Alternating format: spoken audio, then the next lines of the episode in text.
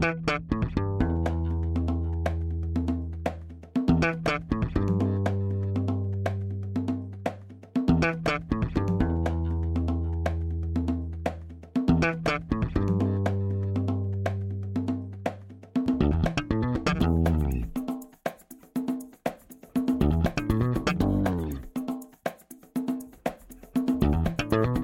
Este é o Tapa da Mão Invisível, podcast destinado àqueles que querem ouvir ideias que abalam sociedades e que não são ditas na mídia tradicional. Bem-vindo, Paulo Grande Júlio dos Santos. Ele mesmo. Como é que está? Assim, eu não vou te perguntar sobre Porto Alegre, sobre as pessoas de Porto Alegre, sobre política de Porto Alegre. Eu quero te perguntar sobre esse pôr do sol de Porto Alegre, para quem está nos. que agora nós estamos no YouTube, né? Temos imagens também. Nosso episódio é transmitido totalmente por vídeo no YouTube. E quem quiser dar uma olhada no YouTube, o Fux está com um pôr do sol, coisa mais linda, que é a única coisa natural bonita de Porto Alegre, é o pôr do sol. É isso é, mesmo? Eu não aguento mais esse bullying contra a cidade de Porto Alegre. Eu acho um absurdo isso. Gente ingrata com a capital do estado que nasceram. Isso é um absurdo. Cadê o sentimento patriótico, hein, Júlio? É, o sentimento do lugar que arrecada todos os tributos do estado e faz sumir um sumidouro que ninguém sabe onde é que fica. Pois é, uh, o governo estadual, tu tem que respeitar, entendeu? É, não, e o interessante de Porto Alegre ser famosa pelo pôr do sol, é que o pôr do sol tem um, em qualquer lugar do mundo, né? Não, não faz sentido nenhum. O é que pôr é do sol ser algo bonito. É que é o pôr do sol mais bonito da face da Terra, dizem algumas pessoas, né? E eu, obviamente, discordo. Acho que é eu... muito subjetivo isso. É. O de Mustaras é muito mais bonito que o de Porto Alegre. Quem é o convidado de hoje? Silêncio contra é, isso aí. o único ouvinte de mostardas pensou, será mesmo? Claro que é. Claro que é. Então tá, deixa eu dar as boas-vindas para o nosso convidado de hoje. Seja muito bem-vindo, Roberto Rachevski. Olá, pessoal. Muito obrigado pelo convite. É uma satisfação estar aqui pela quarta vez. Eu acho que eu já tenho direitos adquiridos aqui, pelo jeito, né? Quatro vezes já dá, já, dá, já dá direito adquirido, não? Que perigo, hein, Júlio? Ele acredita em direito de propriedade intelectual? Eu acho que a gente vai ter que vetar o Rachevski depois. Ele vai exigir royalties. Pode ser, mas é, é direito adquirido a quê? Esse é, é o ponto. Eu não sei a que ele teria direito adquirido. Outro dia me disseram o seguinte, essa é boa eu tenho que contar aqui. Quem me contou isso foi o Gilberto Simões Pires, que vocês já entrevistaram, né? Sim. Ele, ele disse que estava numa mesa jantando com amigos no Country Club, e aí ele disse, ah não, mas o... meio ironizando, né? Bah, mas o Porto Sol de Porto Alegre é o mais bonito do mundo. Aí alguém se virou para ele e disse assim, viajam poucos meninos, não é? que coisa. Exato. É um pôr do sol bonito, sim, mas, né, quem vai saber se é o melhor do mundo? Agora vamos para coisas objetivas antes. Vamos para os nossos recados iniciais, Júlio. Vamos para lá. Momento, recadinhos únicos iniciais.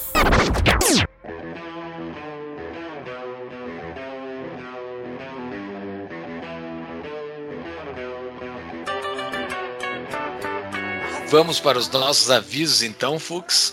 O Roberto já saiu e aqui, sem que ele nos ouça, eu vou falar. O episódio está excelente.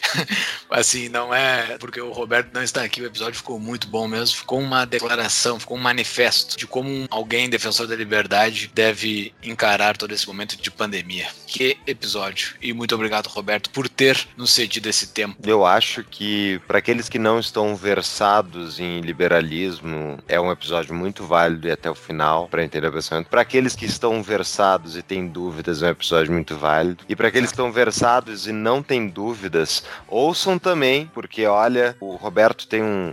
Como típico de objetivista, né? Ele tem um pensamento lógico bem construído que é, é um tijolinho em cima do outro que tu vai enxergando, né? Uma linha contínua que leva para a conclusão que, ao meu ver, está correta nesse sentido. Com exceção quando ele fala de governo, que o, que o governo Mas não vou eu aqui rebater ele sem ele. Então, ouça o episódio episódio ficou ótimo, mas vamos às nossas categorias do Apoia-se e falar um pouquinho sobre alguns recados. Exatamente. Quem não nos apoia ainda, apoia o projeto Tapa da Mão Invisível no Apoia-se. apoia.se barra Tapa da Mão Invisível. Lá tem todas as categorias. Nós atualmente temos sete categorias. Nós já alcançamos a nossa primeira meta. Estamos em busca da nossa segunda meta de bater dois mil reais e melhorar os nossos equipamentos de som. Todas as coisas que envolvem a qualidade do Tapa. Também, caso não queira fazer uma doação via apoia cartão de crédito, essas coisas tudo, faz por BTC, né? Por Bitcoin. Entra no nosso site, tá lá o número da nossa carteira e o QR Code, caso fique mais confortável. Tem os nossos patrocinadores. Os dois patrocinadores do Tapa estão lá no nosso site. Entrem pelos nossos links nos ajudem a marcar o quanto de capitalismo a gente envia para esses parceiros. Tem os nossos links da Amazon também, né? Todos os livros que a gente cita nos episódios estão lá no show notes do episódio. Vai estar lá Revolta de Atlas, que é o livro recomendado, já antecipando dando spoiler, e eu super recomendo que leiam a Revolta de Atlas. Inclusive é um livro que está na nossa livraria de livros indicados para a sua formação intelectual, não é, Júlio? Exatamente. Está lá, dentre tantos outros, inclusive outras novelas distópicas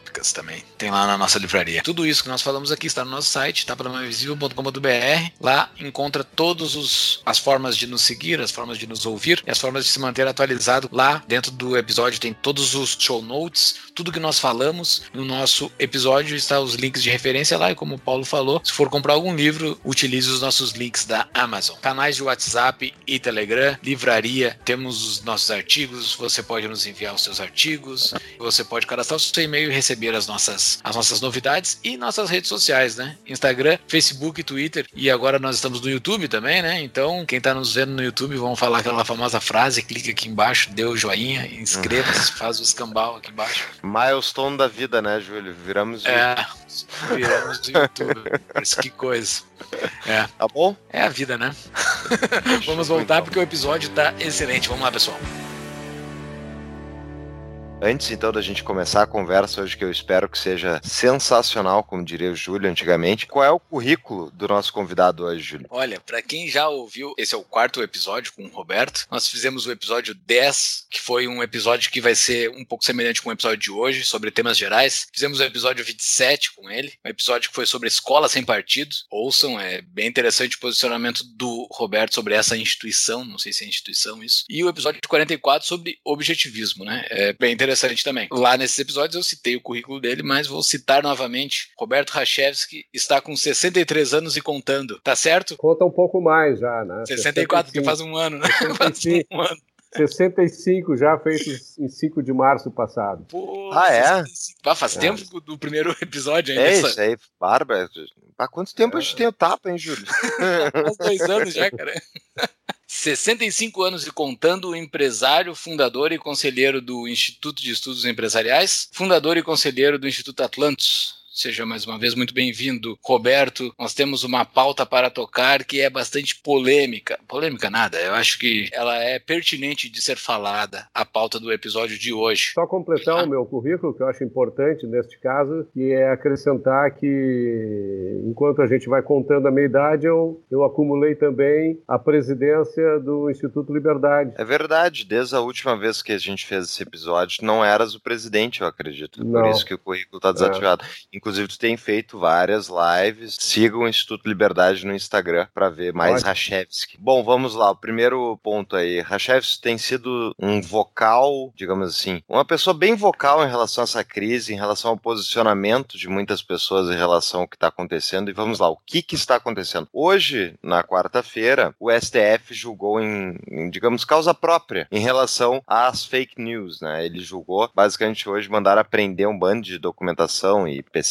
de pessoas acusadas de serem propagadoras de fake news contra o próprio STF. Né? Então, agora somado à pandemia, somado ao vídeo da reunião ministerial que o Bolsonaro falou várias coisas que muita gente, muitos liberais gostaram e que outros não gostaram. Vamos lá. O que, que, tu tá achando da cachaça política atual, Rachevski? Tá entretido? Eu tô entretido. Eu, a minha, só antes de passar a palavra, a minha impressão é que Roma vai morrer sem pão, mas o circo vai trabalhar até o final. Isso vai, vai ser impressionante. É, não existe circo sem pão, né? Como dizer que existe vida sem economia, né? Tanto é que os romanos eles ofereciam pão e circo para dominar a população, né? Fazendo uma pequena correção nessa, nessa analogia. Esse era o ponto, entendeu? O circo vai, vai acabar o pão e vai acabar o circo, entendeu? Uma hora acaba, só que não estão cuidando nada da economia que se exploda e é. o circo continua. Até acabar o pão de vez todo mundo morrer de fome. É, nesse sentido sim. Mas é, o, o, que eu acho é o seguinte, eu definitivamente não estou me divertindo com o que eu vejo, eu levo isso muito a sério. Eu acho que em nenhum momento na história recente da humanidade nós tivemos tivemos um ataque tão violento aos direitos individuais que todos nós temos, são direitos inalienáveis, eu vou repeti-los: o direito à vida, o direito à liberdade, o direito à propriedade o direito à busca da felicidade. Existe uma alegação para que todos esses direitos sejam suspensos a alegação me parece pífia, tá? Se nós estamos aqui para falar objetivamente, vamos falar então objetivamente. Existe uma realidade, essa realidade aponta que nós estamos vivendo uma pandemia. Essa pandemia ela causa morte de um determinado grupo de pessoas, bastante restrito, e para sorte da maioria da população, as mortes se restringem a esse grupo, não é? Pessoas com idade até 30 anos, praticamente ninguém morre disso. Até 60 anos, o número de mortes por causa da doença é absolutamente irrisório e se torna realmente um, um, fator determinante em termos estatísticos as mortes de pessoas acima da meia idade, né? 60, 65 anos, com o agravante de serem idosas as pessoas elas são portadoras de algum tipo de doença, né? principalmente doenças imunodepressivas. Então, o que, que acontece? Se viu e se está vendo ainda e vai se ver ainda por muito tempo uma conjugação de fatores que faz com que a nossa vida se torne um inferno. Né? A gente está vivendo um inferno na Terra. O que, que para mim é o um inferno? Exatamente tu não poder exercer os teus direitos individuais, fazer aquilo que tu quer fazer da tua vida. Né? A vida é nossa, nós damos damos significado à nossa vida, nós estabelecemos os propósitos para a nossa vida, imaginando que através da satisfação desses propósitos a gente vai realizar os nossos sonhos e, e vai se tornar feliz. Né? Feliz é, é se encontrar num estado de satisfação tal no qual tu não te contradiz com os teus princípios básicos, fundamentais, né? ou seja, tu merece aquele estado de, de bem-estar que tu está sentindo né? pelas tuas realizações, então tu te sente feliz. Esse é o objetivo de todos nós. Né? Para que a gente possa alcançar a felicidade, a gente precisa agir, por isso precisa de liberdade. A gente age para produzir aquilo que vai nos manter e vai nos satisfazer em termos de valores materiais, intelectuais e espirituais, para que a gente possa buscar essa felicidade. E esses valores materiais, intelectuais e espirituais, aí entra inclusive a questão da propriedade intelectual que a gente vinha falando, mas não vamos nos aprofundar nisso. Isso é a nossa propriedade, né? é aquilo que a gente gente cria com a nossa mente, cria com as nossas ideias, cria com o nosso esforço laboral. Tá? Então, isso tudo, que para muitos é o paraíso, poder fazer isso tudo, né? de repente é suprimido e suprimido de uma maneira arbitrária, autoritária e injustificável, tá? no meu modo de entender. Qual é a conjugação? A conjugação que se tem é, é simples. Né? Em nome da ciência, uma instituição chamada governo resolve adotar medidas coercitivas para impedir a sociedade de realizar os seus sonhos. Tá? Em resumo, para mim é isso. Em nome da ciência, isso é bom ou é ruim? Eu acho que é ruim o governo agir em nome da ciência. Por quê? Eu explico. Porque ciência é o instrumento através do qual nós vamos buscar conhecimento. Quando o governo diz que vai agir em nome da ciência para resolver os nossos problemas, ele está dizendo: eu tenho absoluta ignorância a respeito do que está acontecendo. Eu não sei o que está acontecendo. Eu preciso usar ciência para descobrir, para buscar o conhecimento. Então, o governo não está usando de conhecimento, ele está usando de ciência. É um instrumento pelo qual vai buscar o conhecimento. E o que, que a ciência faz para buscar o conhecimento. Experimenta, né? testa, cria as condições normais de temperatura e pressão, né? cria os experimentos, se utiliza de cobaias para ver qual é a reação das cobaias com relação às ações que quem está experimentando adota, para ver os resultados. Quando o governo diz, com o seu poder de coerção, eu vou experimentar a ciência para descobrir como a gente deve se comportar para enfrentar esse problema, ele simplesmente está dizendo o seguinte: o meu território é o meu laboratório, a minha ação é o experimento e vocês, o povo, são as cobaias. E a partir do momento em que dizem assim, eu sou o governo, eu sou o dono do laboratório e eu estou agindo no meu território, que é o meu laboratório, com as minhas próprias razões, na busca de um conhecimento que eu não tenho, né? forçando a ti a agir conforme eu determino para ver qual o resultado, estão me equiparando a um rato a um coelho, a um, uma cobra, sei lá, um animal irracional qualquer sobre o qual é permitido a implementação de experimentos. Sobre os seres humanos, nós, racionais, detentores de direitos individuais inalienáveis, não podemos ser tratados como cobaias. Então, isso, para mim, é o que está acontecendo. Né? A ciência utilizada pelo governo de forma coercitiva para buscar um desconhecimento até então inatingível faz com que nós tenhamos os nossos direitos individuais suprimidos e sejamos tratados como seres irracionais, que não somos. Mas aí tem uma questão que é importante, eu acho, a gente pontuar a diferença. Por exemplo, a Suécia, né, que não adotou o lockdown da maneira que os outros países adotaram. Por que não é a mesma situação de experimento nesse caso, Roberto? Vamos lá. Não dá para a gente confundir experiência, a vida, né? um experimento planejado centralmente. Nesse caso da pandemia, a gente precisa entender qual é o papel do governo, né? para a gente poder dizer se o governo está fazendo um experimento planejado centralmente ou se ele está permitindo que as pessoas reajam naturalmente a uma ameaça que é evidente. Tá? As duas coisas são possíveis de, de, de acontecer. Né? Quando eu digo que nós somos seres racionais, eu estou dizendo o seguinte: nós podemos, temos a capacidade de identificar as ameaças, e se não temos a capacidade de identificar por si as ameaças, a gente recebe as informações e reage a essas informações de acordo com aquilo que é melhor para cada um. Tá? Então, eu não posso ser impedido de viver a minha vida correndo os riscos que eu quero correr para mim. Isso é óbvio. Tá? O direito à liberdade é isso: liberdade com responsabilidade. Responsabilidade pressupõe liberdade. Eu não tenho responsabilidade quando eu não tenho liberdade, tá? Porque a decisão que eu tenho a respeito das minhas ações futuras que vai estabelecer o meu vínculo com as consequências dessa ação, né? Então, quando a gente fala de um experimento planificado onde a coerção existe, nós estamos simplesmente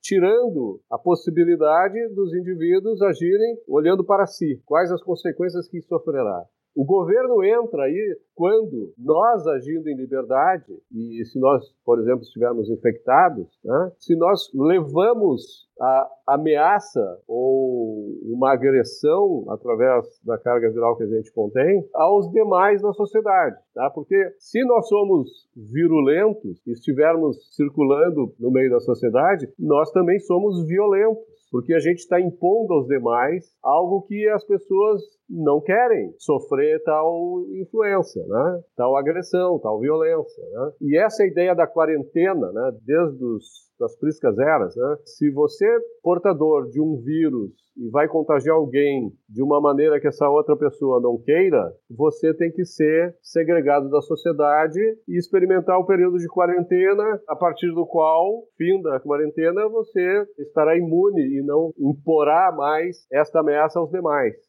Tá? Então, as pessoas que apresentam sintomas ou que, sem apresentar sintomas, são testadas e são identificadas como agressores, elas devem ser segregadas por um período de tempo para poderem voltar à convivência na sociedade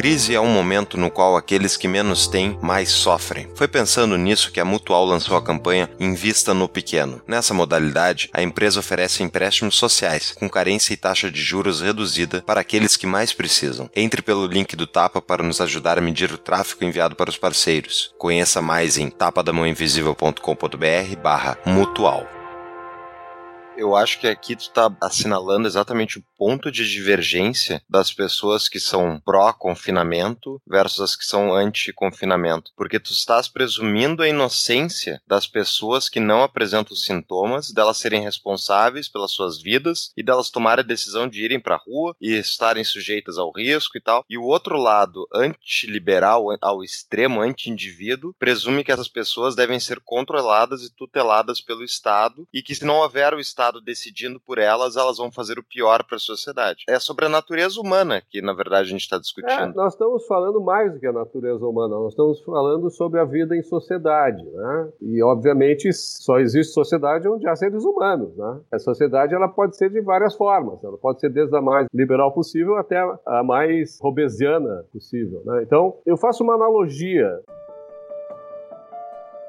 vocês imaginam o seguinte: na minha rua aqui há um crime. No meu bairro há um crime. Sabe-se que há um serial killer andando por aí. Tá? Eu tenho duas maneiras de tratar o problema. Se eu sou uma sociedade liberal, eu digo o seguinte, pessoal, tem um serial killer andando por aí e todos nós estamos sendo ameaçados por ele. Nós precisamos identificá-lo. A partir do momento em que a gente o identificar, nós vamos segregá-lo e ele não vai mais ameaçar a sociedade. Nós vamos investigar, vamos abrir um devido processo legal, vamos julgar e se culpado for, vai ser segregado. Isso é uma sociedade liberal onde há livre iniciativa, Estado de Direito, propriedade privada, livre mercado, etc. As coisas funcionam assim. O governo tem exclusivamente esse papel: identificar aqueles que violam os direitos individuais dos outros e segregá-lo da sociedade. Ponto. Não tem mais nenhum papel aí para o governo, tá? No meu modo de entender. Agora, existe uma sociedade que poderia dizer o seguinte: olha, eu não sei quem é o serial killer que está assassinando as pessoas no, no, nesse bairro, então nós vamos fazer o seguinte: como eu não sei, vou dar um toque de recolher. Todo mundo tem que ficar em casa. E quem sair, eu vou assumir a posição de que o cara que sair é o serial killer, mesmo que possa ser o pai da vítima. Ah,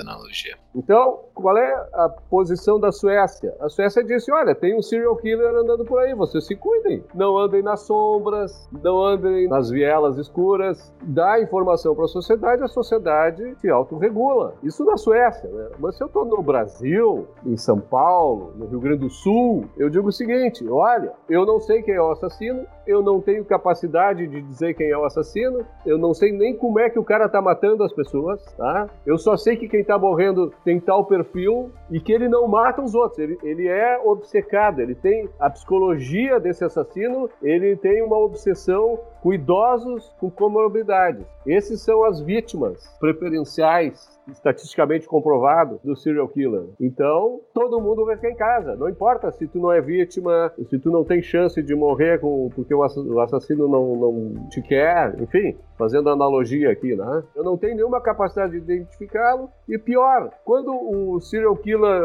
ataca as pessoas, eu não tenho nem a capacidade de tratá-las, né? Se elas entrarem em coma, porque eu torrei o dinheiro de vocês, eu deveria investir. Na verdade, não deveria investir, né? Porque saúde não é uma finalidade do Estado, né? Mas como no Brasil é, e os caras não investiram, então a gente pode dizer, porra, vocês não investiram naquilo que vocês prometeram que iam dar para a sociedade, para a população, os pobres coitados, aqueles que têm que ir para o SUS, né? Que vivem do INSS, que estudam na escola pública gratuita e de péssima qualidade e tal, coisas desse tipo, né? Então, para mim é claro, ou nós vivemos uma sociedade livre, onde as pessoas assumem a responsabilidade responsabilidade ao exercerem a sua liberdade, ou nós vivemos numa sociedade de planejamento central, ou de economia mista, se vocês quiserem, se não é um comunismo, né? E nós, o governo, vamos dizer quando vocês vão sair de casa, com quem vocês vão sair de casa, vestindo o que para saírem de casa, enquanto eu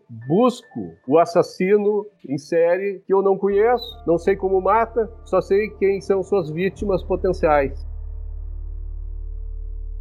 Então, para mim, está claro. Né? O que nós estamos vivendo nessa pandemia é a reação natural de governos despóticos que têm uma visão coletivista estatista para a sociedade, para resolver os problemas da sociedade, e não uma visão baseada no individualismo, né, no mercado. É isso que está acontecendo. E o pior de tudo é que não apenas o governo se expõe totalmente, só quem é muito ingênuo não saberia, não poderia dizer que os governos esses que estão se manifestando assim têm essa característica. Né? A social-democracia é isso, tá? E não é coincidência de que os governadores e prefeitos sociais-democratas se aliam a esse planejamento central e essa ação coercitiva abusiva, da mesma maneira como os comunistas e os socialistas que estão por aí. Mas o pior de tudo é que há no meio liberal, ou semi-liberal, ou quase liberal, ou que se diz liberal, quem apoie o planejamento central e as ações coercitivas abusivas do governo, em nome de uma ciência que, para mim, no caso, é sinônimo de ignorância. Tá? Porque onde há ciência, há ignorância ignorância, porque a ciência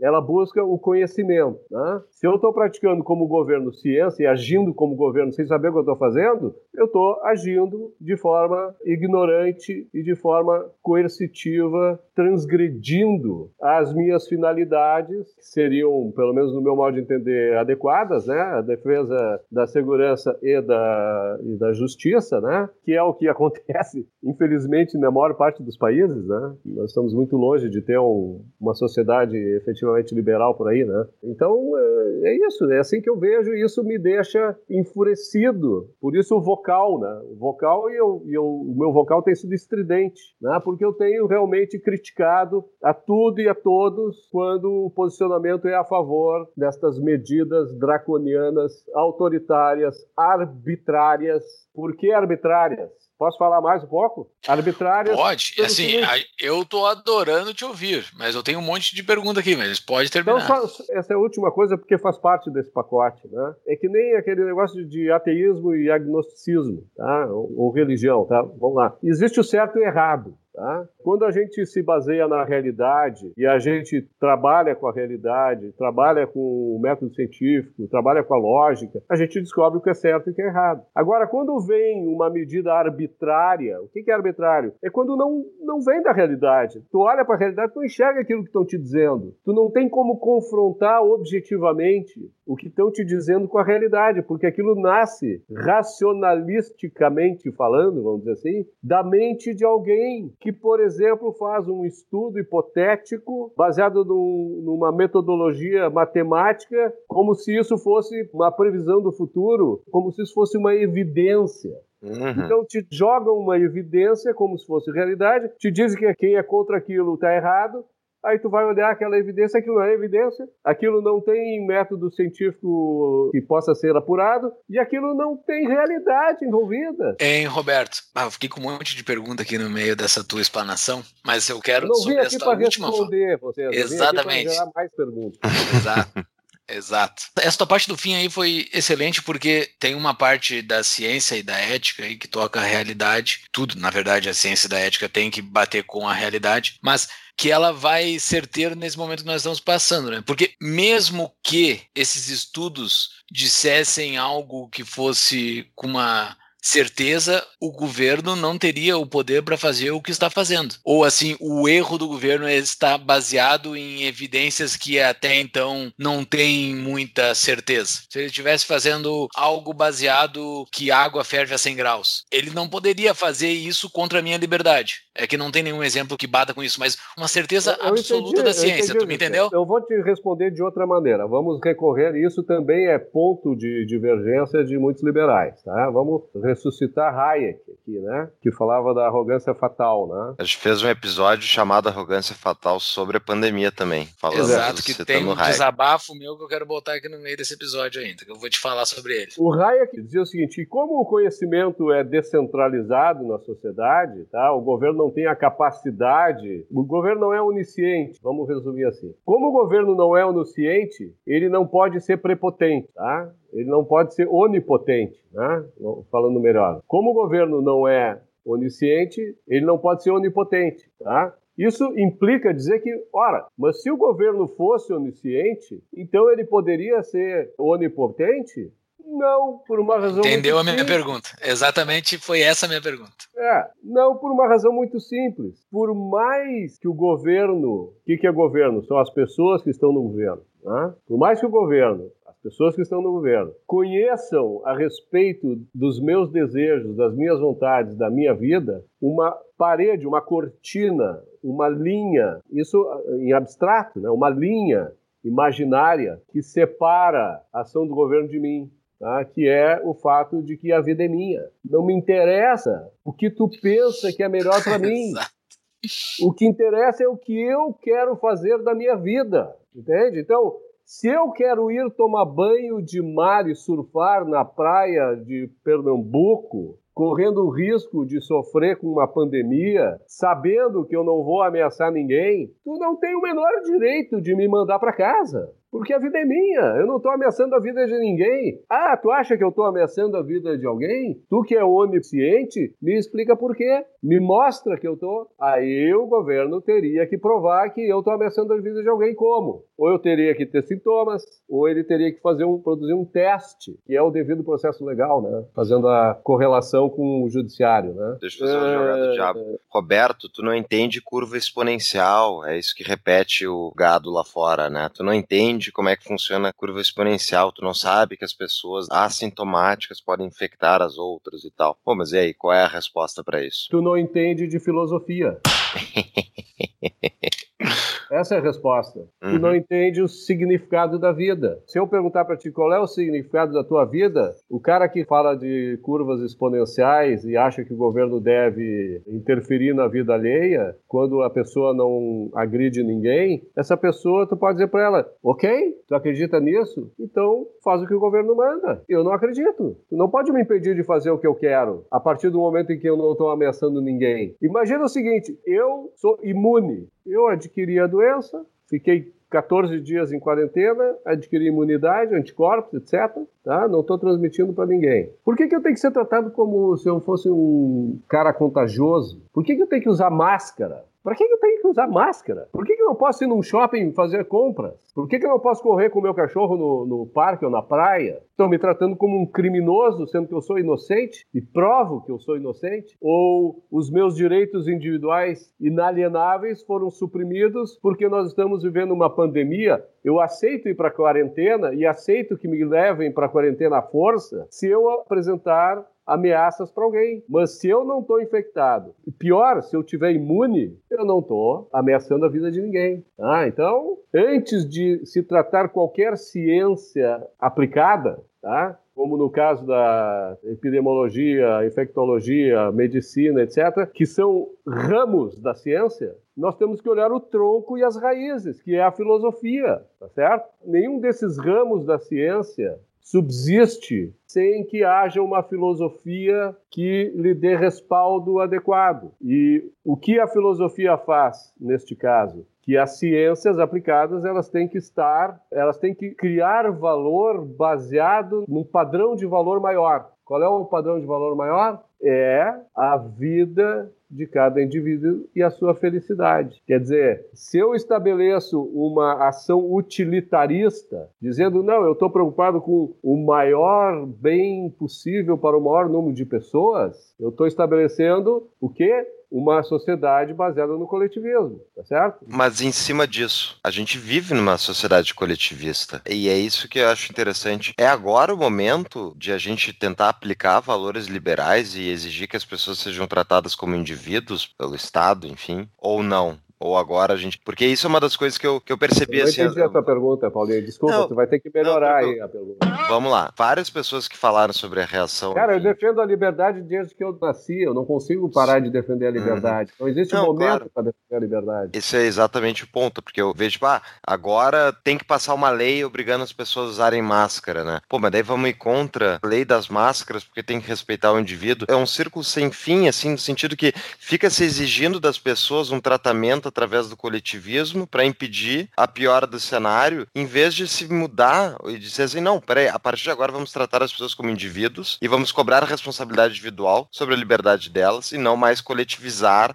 culpa, abre aspas e tal. É isso que muitos liberais, eu acho, se perderam. Eu vou te responder, é, é brilhante, agora, agora é brilhante a tua pergunta. Antes eu disse que era uma porcaria, agora estou dizendo que é Porque me, me oportuniza dizer o seguinte, há uns anos atrás eu estava passeando por Praga, numa viagem com a Cláudia, que eu estava fazendo. E a gente estava caminhando na rua e de repente eu vejo um bar dizendo aqui pode fumar. Tá? E tinha lá um setor de fumantes e um setor de não fumantes. Era o único bar que permitia fumar em Praga. Eu entrei. Eu fumo? Não, eu sou alérgico a cigarro. Eu já fumei 30 anos da minha vida. Se tu me perguntar, mas vem cá, tu foi respirar lá cigarro? Eu vou te responder, não. Eu fui respirar lá liberdade. Porque a liberdade é que permitia que eu pudesse, como os outros, respirar a fumaça produzida por aqueles que estavam exercendo a sua liberdade e que não estavam impondo a sua liberdade a ninguém. Porque tu não era obrigado a entrar naquele lugar. Tá? Se tu quisesse estar ali cheirando cigarro, e concomitantemente cheirando o ar puro da liberdade, tu estaria. Ninguém ia te impedir de estar lá. Então, isso a propriedade privada é fundamental, né? Porque na propriedade privada daquele dono de bar, ele dizia: "Eu não me oponho a quem queira entrar aqui e fumar o seu cigarro e experimentar a sua liberdade", tá certo? porque as demais pessoas estão alertadas que aqui é um lugar onde se fuma. Quem não quiser entrar, não entra. Agora, quem entrar não vai impedir o outro de exercer a sua liberdade, porque a minha regra é essa, não é? E é assim que eu acho que deveria ser para toda a sociedade. E se houver externalidades da ação individual, elas devem ser discutidas a posteriori, é? Se tu tá morrendo de câncer porque tu cheirou o meu cigarro a vida inteira, meu amigo, me aciona, entra com um processo contra mim e me prova que a causa do teu câncer é o meu cigarro, tá? E eu vou pagar o preço da responsabilidade por ter exercido a minha liberdade, ok? Então, a questão aí que subjaz também, me parece, é, é a questão do empiricismo com o apriorismo. Né? Os racionalistas, os que pensam sempre a priori, eles imaginam coisas que irão acontecer com base nas suas próprias razões e muitas vezes dispensam a realidade. Quando na realidade por isso que a gente tem aqui, por exemplo, a lei civil, né? não é common law, né? não é a lei baseada na, na, nos casos concretos, né? Cada caso é um caso e vai ser julgado de acordo com a sua circunstância, tá? E isso vai criar jurisprudência a partir daí e não a partir do estabelecimento de uma norma baseada na visão de alguém a respeito da realidade. Né?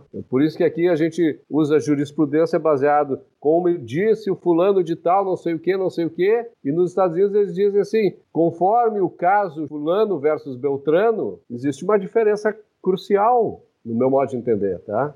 É, os juristas dizem que não, que eu estou inventando coisas, mas eu acho que sim, tá? Sim. É, então, então isso tudo tem a ver com essa questão.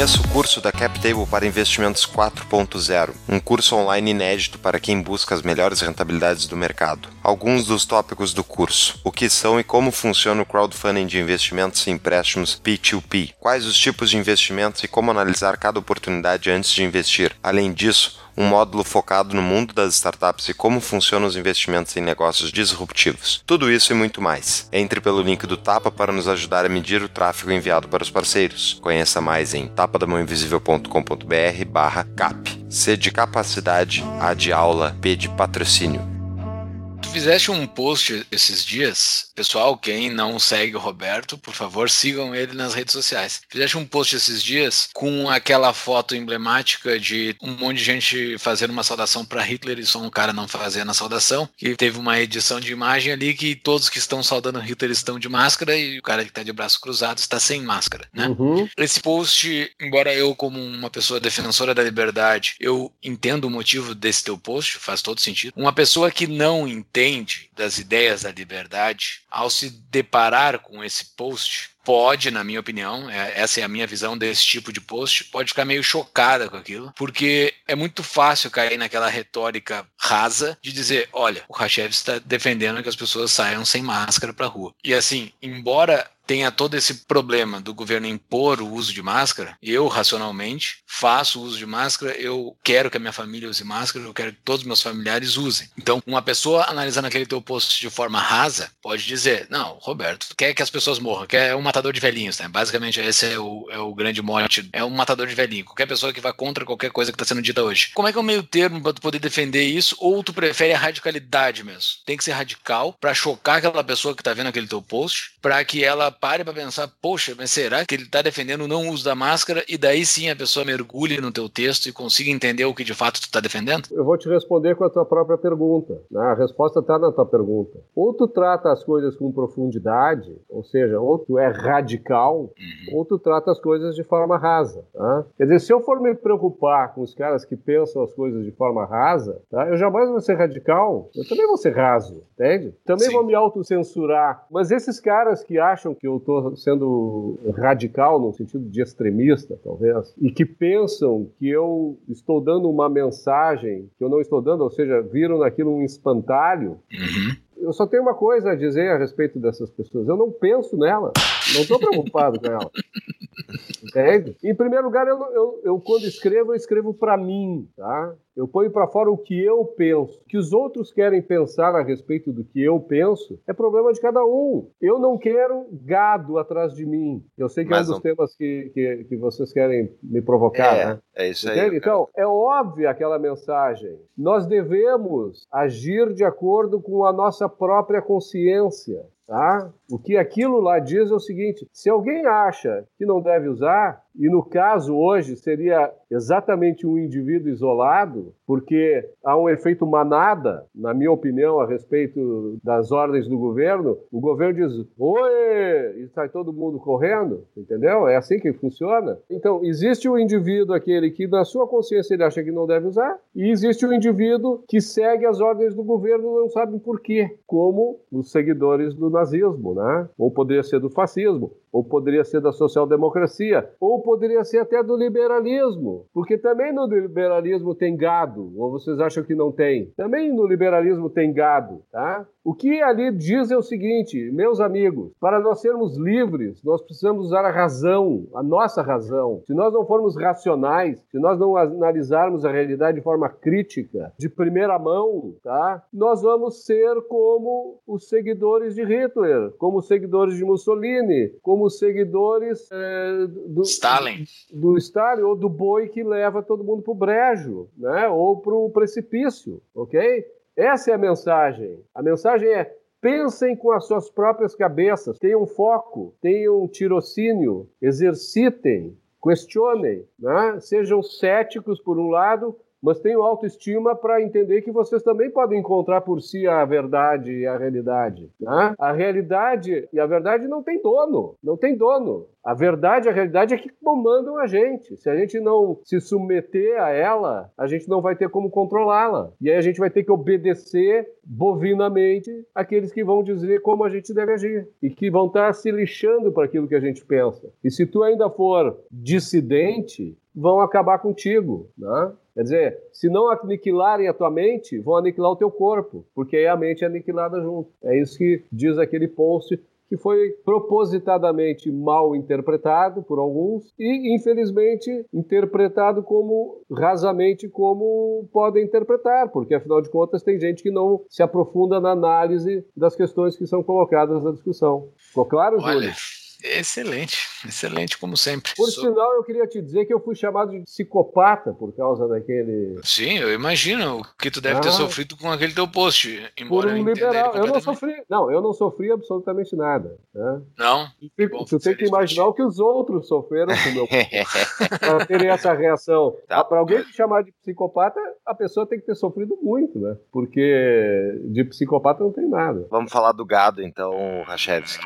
Falou que não escreve pro gado, né? Mas, vamos lá. Cansei, por Roberto Rachevski. Não se pode defender a liberdade para uma sociedade que nasceu para ser escrava. Não se pode defender a vida para uma sociedade que tem medo de viver. Não se pode defender o uso da razão para uma sociedade que optou por não enxergar a realidade. E assim vai indo o baita post do Rachevski que vai estar no show notes. Mas tu não escreves para eles, tu dissesse agora, tu escreve para ti, eu concordo, é para exercer a tua liberdade e a tua uhum. vontade, teu ímpeto. Mas eles estão por aí, são nossos amigos muitas vezes, nossos colegas, alguns até na mesma trincheira liberal até então. E é impressionante, assim, eu fiquei chocado com a presunção, inclusive de liberais, de que o governo estava certo, né? Eu, na, na minha, devido para quem não sabe, né, eu sou anarcocapitalista, a minha presunção é sempre que o governo está errado. E ele que tem que me provar que está certo para ele conseguir que eu apoie qualquer iniciativa. Então, o ônus da questão fica com o governo. Por quê? Por a prioristicamente, como diz o. Isso é a minha filosofia, porque né, eu não sou objetivista, né, chefes? Então eu, eu, presumo que eles não estão corretos, até porque, não só por a priorístico, por como é que o governo funciona, mas pelo histórico também. Dá para se analisar pelos dois. E eu fiquei surpreso com até liberais defendendo medidas estatais coercitivas, que é essas que a gente estava comentando desde o início do episódio. Então, qual é a explicação que tu acredita que é para isso? Tanto para os liberais como para o povo geral aceitar tão bovinamente esse confinamento e essas demandas, esses desmandos malucos autoritários que eles viam? Eu mais ou menos tratei desse assunto já quando eu falei que responsabilidade pressupõe liberdade, tá? O preço da responsabilidade de viver é muito alto. Tá? Em que sentido? A gente que entende o funcionamento do livre mercado sabe como funciona. Né? Todo custo de uma decisão não é exatamente como a gente vai colocar aquele, aquela decisão em andamento. Né? A gente vai realizar aquela decisão. Sim, tem um custo implícito ali, mas como a gente acha que aquela ação ela vai ser lucrativa, então o custo que a gente vai despender está coberto pelo lucro, né? ou pelo, pelo melhor estado de, de bem-estar que a gente vai obter né, com aquela ação, certo? Mas há um custo subjacente que muitas pessoas não conseguem realmente enfrentar, que é uma decisão tomada significa abrir mão de uma infinidade de outras alternativas, tá? Vamos exemplificar. Se eu resolvo ir hoje ao jogo de futebol, eu vou deixar de ensinar meu filho matemática. Né? Então, o custo de eu ir no jogo de futebol é o, o, tempo que eu despenderia ensinando o meu filho matemática, ou indo a um restaurante com a minha esposa, ou indo jogar bola com os amigos. Enfim, tem uma série de ações que somadas representam o custo daquela ação única e exclusiva que eu decidi tomar e fazer. Né, e realizar. Tá? Além disso, tem outra coisa. Responsabilidade nada mais é do que assumir as consequências do seu próprio ato. Tá? E quando a gente age em liberdade, quando a gente decide fazer alguma coisa, a gente não sabe qual vai ser o nosso destino, né? A gente não sabe qual vai ser o resultado dessa ação, tá? E muita gente tem medo, não consegue suportar eventual fracasso ou as consequências de uma ação, ainda mais sendo essa ação danosa para a sociedade, para terceiros, entende? Então, olha, se eu não consigo suportar o peso das minhas decisões, o peso da minha responsabilidade agindo em liberdade, eu só tenho uma coisa para fazer.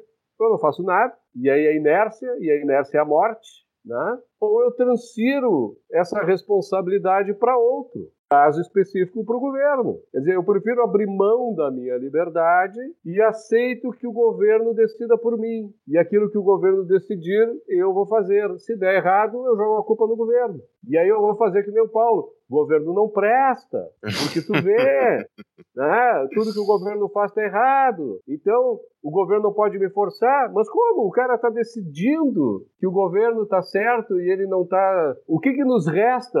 Exatamente aí entra o ponto que é o, o grande problema que nós estamos vivendo hoje, dia 27 de maio. Nós estamos vivendo o seguinte: quando o governo nos obriga a fazer tudo o que ele quer, a gente só tem uma forma de reagir, né, numa sociedade mais ou menos civilizada. É usando a liberdade de expressão. A gente diz que o governo está errado. A gente escreve 10 posts por dia no Facebook. A gente sai de carreata na rua. A gente opina xingando o STF, o Maia, o Alcolumbre, o Congresso, o Bolsonaro, o Paulo Guedes, eh, enfim, xinga esse pessoal. É o uso da liberdade de expressão. Agora, quando tu abre mão dessa liberdade e tu começa a aceitar bovinamente aquilo que tu não deve aceitar, porque tu não quer assumir a responsabilidade pelos teus próprios atos, tu é gado mesmo, entendeu? Tu é gado mesmo. Quer dizer, tu vai seguir em manada o caminho do brete que te guiarem, né? E é importante pontuar que isso que tu comentou ali, se tu delegas a escolha sobre a tua vida para outra pessoa e essa outra pessoa faz, seja outra pessoa, instituição, governo, empresa, quem for, ainda assim a escolha foi tua ao delegar a tua vida e as tuas vontades vontades para outro decidir. Tu escolheu o juiz, então tu é o responsável, no final das contas, pelo que acontecer contigo também. Não tem como De... fugir disso. Não, tem como fugir. Aí a gente volta para a filosofia e volta para a ética, né? Porque isso é uma questão que eu queria te colocar que para ti, tu disse que para ti, em princípio, o governo sempre é o mal, né? Isso é uma visão filosófica equivocada, no meu modo de dizer, tá? Porque não é assim, não é assim, tá? Existe um ideal, Tá? E esse ideal é que façam que as, as pessoas ajam para atingi-lo. Né? Se não existisse ideal algum, a gente não precisaria se mover. Né? Porque quando a gente se move, a gente busca o ideal. Para ti, o ideal é não ter governo. Tá? Para mim, o ideal é um governo que defenda os meus direitos individuais. Tá? Por que, que tem que ter um governo e esse governo tem que ter parâmetros? Tá? Porque é necessário que haja alguém que use de coerção para impedir aqueles que iniciam o uso da coerção ou fraude. Tá certo? Mas isso é outra conversa, isso a gente É, pode falar tá no outro tá- programa. Tu tá tentando puxar uma conversa sobre propriedade intelectual e Não, não, justiça eu que nem só- sempre. Tu, tu que provocou, eu só tô reagindo. Mas da minha opinião. Ok, a tua opinião implica na minha opinião, né? Isso é um debate. né? Então, então se, agora, tu vai fazer que nem aquele cara, né? Que disse, como é, o programa dele era tudo pela democracia, algo assim, o cara cortou, ele deu a palavra pro coronel lá, o coronel falou exatamente o que o cara não queria, e o cara tu não concorda comigo? Tá fora! Isso aqui é tudo pela democracia.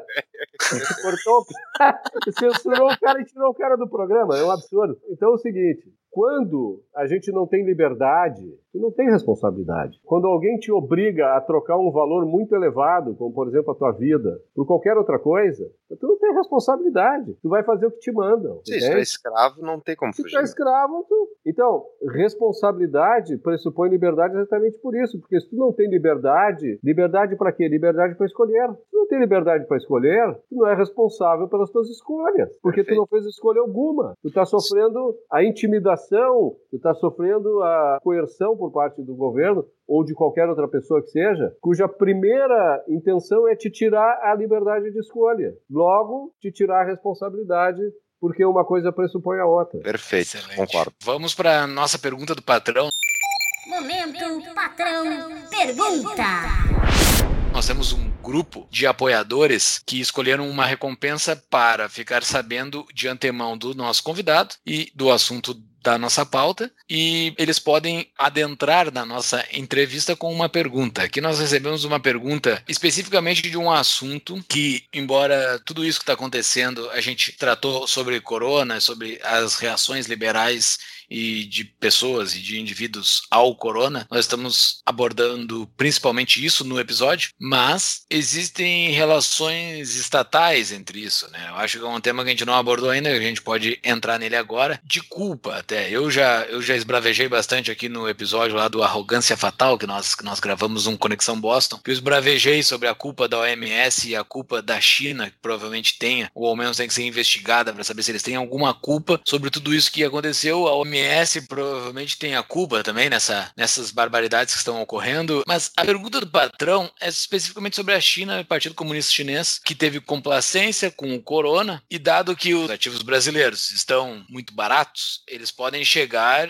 comprando. Eu tô adaptando a, a pergunta dele, tá? Podem chegar comprando tudo aqui, né? A gente tem que impedir que os chineses venham comprar Brasil barato, porque provavelmente eles devem estar fazendo isso no resto do mundo, né? Eles estão com dinheiro, eles estão com caixa, aparentemente eles vão chegar comprando. A gente tem que ter políticas para afastar chineses que estão aproveitando a pandemia para comprar ativos brasileiros? Quem fez a pergunta foi o nosso apoiador André Maldaner. Não, e é uma coisa, se for uma estatal chinesa comprando esses ativos, tem ah, problema. é, também tem isso. Em primeiro lugar, eu acho o seguinte, que nós, como indivíduos, tá, eh, nós temos que criar valor para que a gente possa consumir colaborando ou transacionando com outras pessoas para satisfazer as nossas necessidades, tá certo? O nosso foco principal tem que ser, como indivíduo, Tá? Se os chineses vão usar os seus capitais para produzir produtos, bens e serviços para satisfazerem as nossas necessidades, eu não vejo por que a gente deva impedi-los de fazê-lo. Tá? Para mim não faz a menor diferença se forem estatais chinesas usando o capital dos chineses tá? para gerar bem-estar no Brasil. Eu preferiria,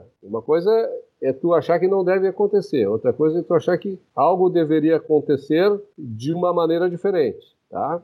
Então, entre impedir, entre aceitar e entre gostar que fosse diferente, tá? tem uma diferença muito grande. Tá? É óbvio que eu preferiria que as nossas empresas elas fossem propriedade de quem quer que seja que atua no livre mercado, que não usa coerção de maneira alguma contra ninguém, no mundo globalizado, onde as moedas fossem privadas, né, e não houvesse essas flutuações aí que distorcem os mercados, onde não houvesse fronteiras propriamente, no sentido de impedir a, a mobilidade de bens de capital, de bens de consumo, de mão de obra, de serviço e de, de recursos financeiros. Eu não vejo maiores problemas com relação a isso. A China, inclusive, o Partido Comunista Chinês é um partido comunista porque ele é unitário, ele é fascista mais do que comunista hoje, né? Porque o comunismo na China não existe mais, tá? Quem disser que a China é comunista está errado. O que existe na China é um sistema econômico misto, onde na política há só um partido, e este partido tolera, em grau muito maior, isso é bom que se enfatize, tolera em grau muito maior a atividade econômica do que no próprio Brasil. Isso é um fato. Uhum. Ou vocês acham que os chineses saíram do comunismo há 50 anos atrás e trouxeram para o mercado, sei lá, quase um bilhão de pessoas, tirando eles da miséria e dando um poder aquisitivo e um padrão de vida como eles têm hoje, que é maior do que o brasileiro, de que forma? O comunismo? Se esses caras enriqueceram com o comunismo, eu quero esse comunismo para nós. é que eles não enriqueceram com o comunismo eles enriqueceram com um sistema econômico que foi quase um sistema de capitalismo laissez-faire durante mais de 10 anos. Na década de 80 e na década de 90, a China foi um dos países mais livres do mundo em termos econômicos, ainda que houvesse intervenções do Partido Comunista Chinês. Mas a realidade é essa, tu não pode te evadir dessa realidade. Né? A China é uma sociedade de economia mista, na qual politicamente quem manda é o Partido Comunista Chinês, não há democracia na China. Tá? Como não há democracia em Hong Kong, que é um dos países mais livres do mundo. Né? E a gente assiste hoje até uma série de manifestações de protesto em Hong Kong pedindo democracia, pedindo para mudar o chamado rule of law lá, porque a, os jovens querem mais participação política. Mas não há país que possa dar mais liberdade à, à população do que os do que os o, o, do que um país livre economicamente, né? Como o Hong Kong é, entende? Então, o que nós vivemos aqui na nossa social-democracia instituída na, pela Constituição Federal de 1988, no meu modo de entender, é muito pior do que vivem os chineses depois que Deng Xiaoping resolveu migrá-los de um comunismo extremista para uma sociedade de economia mista, quase liberal em alguns aspectos, nesse sentido. Mas um tapa da mão invisível chinês esbravejando contra Xi Jinping não existe, né? Não existe alguém é. esbravejando, não existe. A gente acabou de falar que a, a voz, a liberdade de expressão, das principais coisas que tem, lá não tem isso. isso é Hoje não tem, mas na época tinha. Hoje não tem. Mas toda essa construção de uma sociedade mais rica economicamente foi feita no momento em que havia também mais liberdade política, tá? Tanto é que existia até instituições instituições liberais, como nós temos aqui, Instituto de Estudos Empresariais, Instituto Liberdade, Instituto Atlantos, Instituto Mises Brasil e tal, tinha na China, tem ainda, mas a censura pega. E aí nós voltamos para o dia 27 de maio de 2020, né, quando o nosso partido chinês, comunista chinês, cuja sigla, né, Partido Comunista Chinês, como a sigla é STF, resolve acabar com a nossa liberdade de expressão. Então nós já não temos liberdade econômica, porque a gente não pode ir à praia, a gente é obrigado a usar máscara, a gente não pode conviver livremente na sociedade, a gente não pode se expressar. Meus amigos, vocês estão com medo dos chineses? Me desculpem, né? Tá, mas assim, a falta de liberdade que eles têm hoje lá fez com que o corona se espalhasse, né? Essa perseguição a jornalistas, essa perseguição a médicos que não podiam falar, a coisa lá tá feia demais, né? Na okay, parte de então, liberdade. Então nós vamos, vamos, migrar da China. Eu não estou defendendo a China, é óbvio tá, que okay, a China tem okay. esse defeito. É isso mas então vamos, vamos, analisar, por exemplo, o caso do CDC, do, do Centro de Controle de Doenças Contagiosas dos Estados Unidos. Estados Unidos da América, o berço do capitalismo. No início início da pandemia, em janeiro, uma agência reguladora estatal do governo americano resolveu que era proibido qualquer iniciativa que produzisse testes de aferição de anticorpos ou de contágio pelo coronavírus. Né? E pior, ainda obrigou as pessoas a usarem os seus próprios testes, que ao longo de um mês ou, ou, ou 45 dias se comprovaram falhos. Isso foi o Partido Comunista Chinês que determinou, não foi o governo Trump. No Sim. governo Trump, tido como o governo republicano mais liberal dos últimos anos, uma agência reguladora dos Estados Unidos proibiu que a sociedade utilizasse todo o seu potencial criativo, investigativo e produtivo para resolver um problema que ameaçava toda a sociedade americana. E o que, que aconteceu? Aconteceu essa desgraça toda que a gente está vendo. Quer dizer, não foi só o Partido Comunista Chinês. Sim, o Partido sim, sim. Comunista Chinês agiu mal, não há a menor dúvida, não apenas com seus lockdowns, como também com essas punições para quem trazia a verdade, a realidade, tá? Mas isso não é só lá. Sim, isso é lá e isso é aqui no Brasil também. Né? Lá no Arrogância Fatal a gente citou os Estados Unidos também, só para não dizer que a E- gente passa pano aqui também. A Eu, gente, eu acho, gente eu importante a gente, eu acho importante a gente entender e isso tem muito a ver com gado, tá? Presta atenção no que eu vou dizer. Nós vamos ver nas ações dos governos uma metodologia que está intimamente ligada à sua natureza, seja na China, ou seja nos Estados Unidos, ou seja no Brasil, na França, na Inglaterra, onde for. Tá? Agora, esta relação de causalidade gera também uma certa correlação, porque tu relaciona as diversas sociedades e tu vê que há uma certa harmonia no comportamento dos governos. Tá? E aí tu pega e acusa a China, mas isso também aconteceu nos Estados Unidos, também aconteceu no Brasil. Isso acontece certamente em 90% dos países, porque 90% dos países tratam o governo conforme a sua natureza, mas dão a ele funções, tá? que ele não deveria ter exatamente pela natureza do governo ser coercitiva, entende? Então, Tu tem países, como foi citado aqui o caso da Suécia, se poderia citar outros, como a Coreia, como o Japão, como Taiwan, né? mais Taiwan, inclusive, que não se seduziram, não se seduziram pelo poder facilmente, né? não corromperam os seus princípios, imaginando que se usassem o poder coercitivo pudessem resolver o problema da sociedade. Então, Mas esse canto da sereia aí muita gente caiu, né?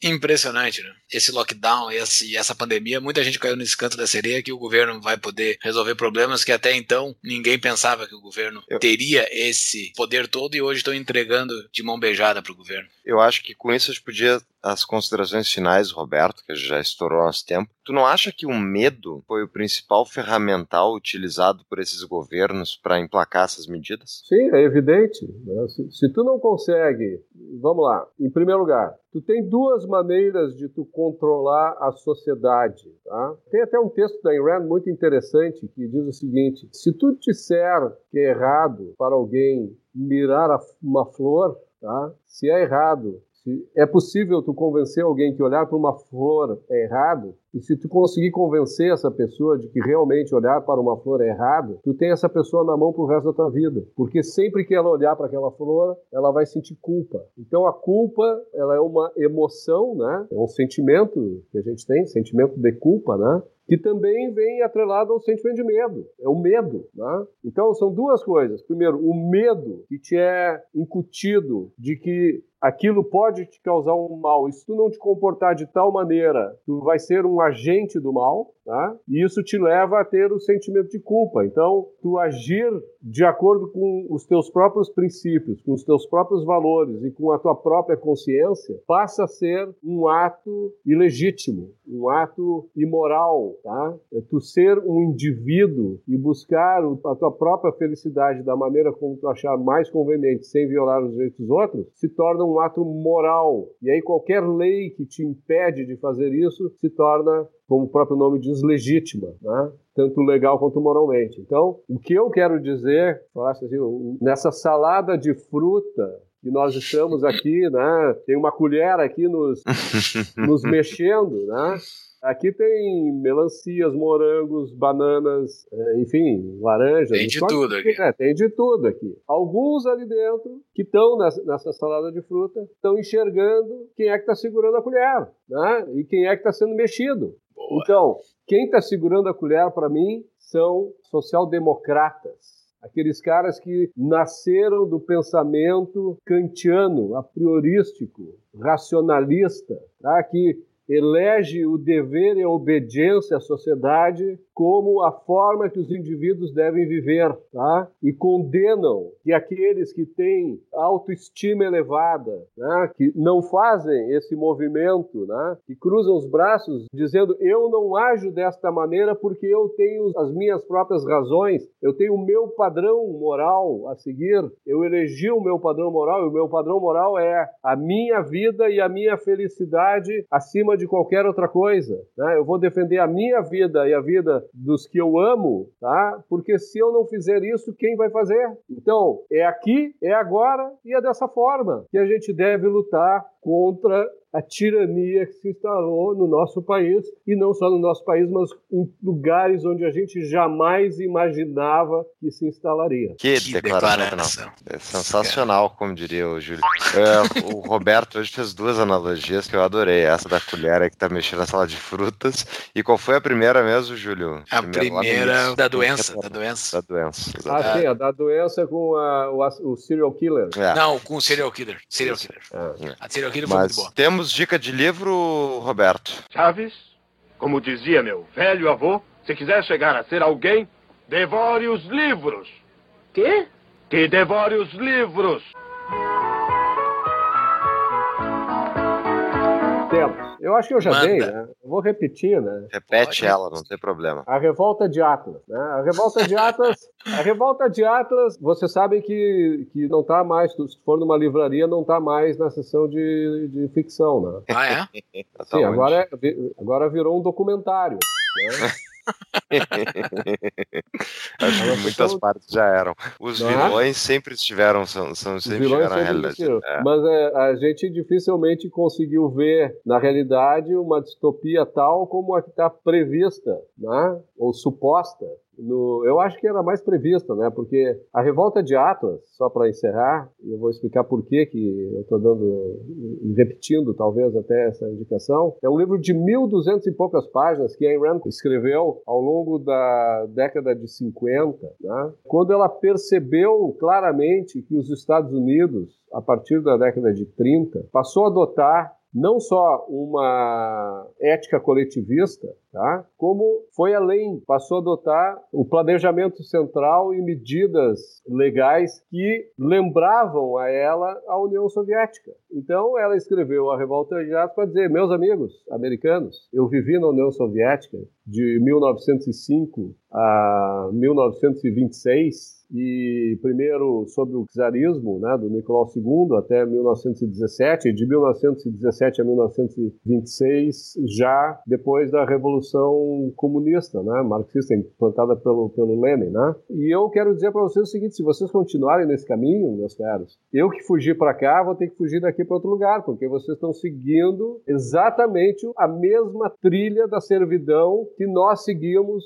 lá atrás, porém de uma maneira diferente. Lá foi uma revolução hiperviolenta, né? E nos Estados Unidos, não. Foi através do processo democrático que corrompeu as bases da República Constitucional que existia até então e que fez com que os Estados Unidos fosse, por um bom tempo, o país mais livre, mais rico, mais próspero do mundo, na história. Tá? Então, é um livro indispensável para quem ainda não entendeu o que está acontecendo. tá? Se a pessoa ainda não entendeu com seus olhos, com seus ouvidos, o paladar, com o, o aroma da coerção, da falta de liberdade que nós vivemos aí, leiam a Revolta de Atlas e lá está explicado tintim por tintim como é que uma sociedade chega no estágio de submissão ao governo como nós chegamos agora. Concordo completamente. Baita livro é realmente um manual de instrução sobre o que está acontecendo. Roberto, que aula! É sempre bom ouvir um radical liberal, né, um liberal radical, para, enfim,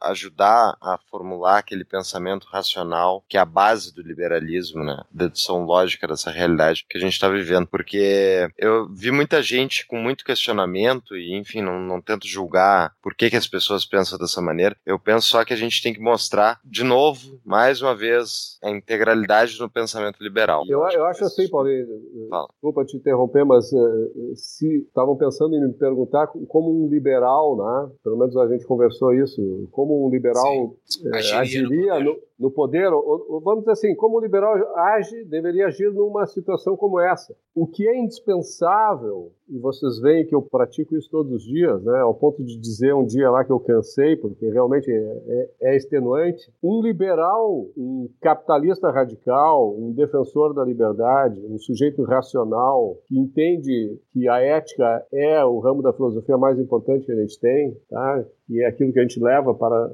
o debate político na sociedade, a única coisa que a gente não deve deixar de fazer, melhor, a única coisa que a gente não deixa de fazer, não pode deixar de fazer, é julgar os outros o julgamento dos motivos pelos quais os outros agem e os objetivos pelos quais os outros agem é fundamental para que a gente possa saber o que, que os outros pensam e o que, que os outros farão. Porque o resultado dessas ações e desses motivos é aquilo que a gente vai encontrar na realidade. Então, a gente precisa julgar sempre expressar o nosso julgamento crítico. Ora, aplaudindo quando está certo, ora defenestrando quando está errado. Né? É assim que eu acho que a gente não age como gado. Entende? Gado é aquele cara que se opõe ou apoia incondicionalmente. Tu quer te candidatar a gado? Faz isso. Oponha-se ou aplauda incondicionalmente, porque é impossível, não há maneira de tu ter uma linha de pensamento e de eventualmente aqueles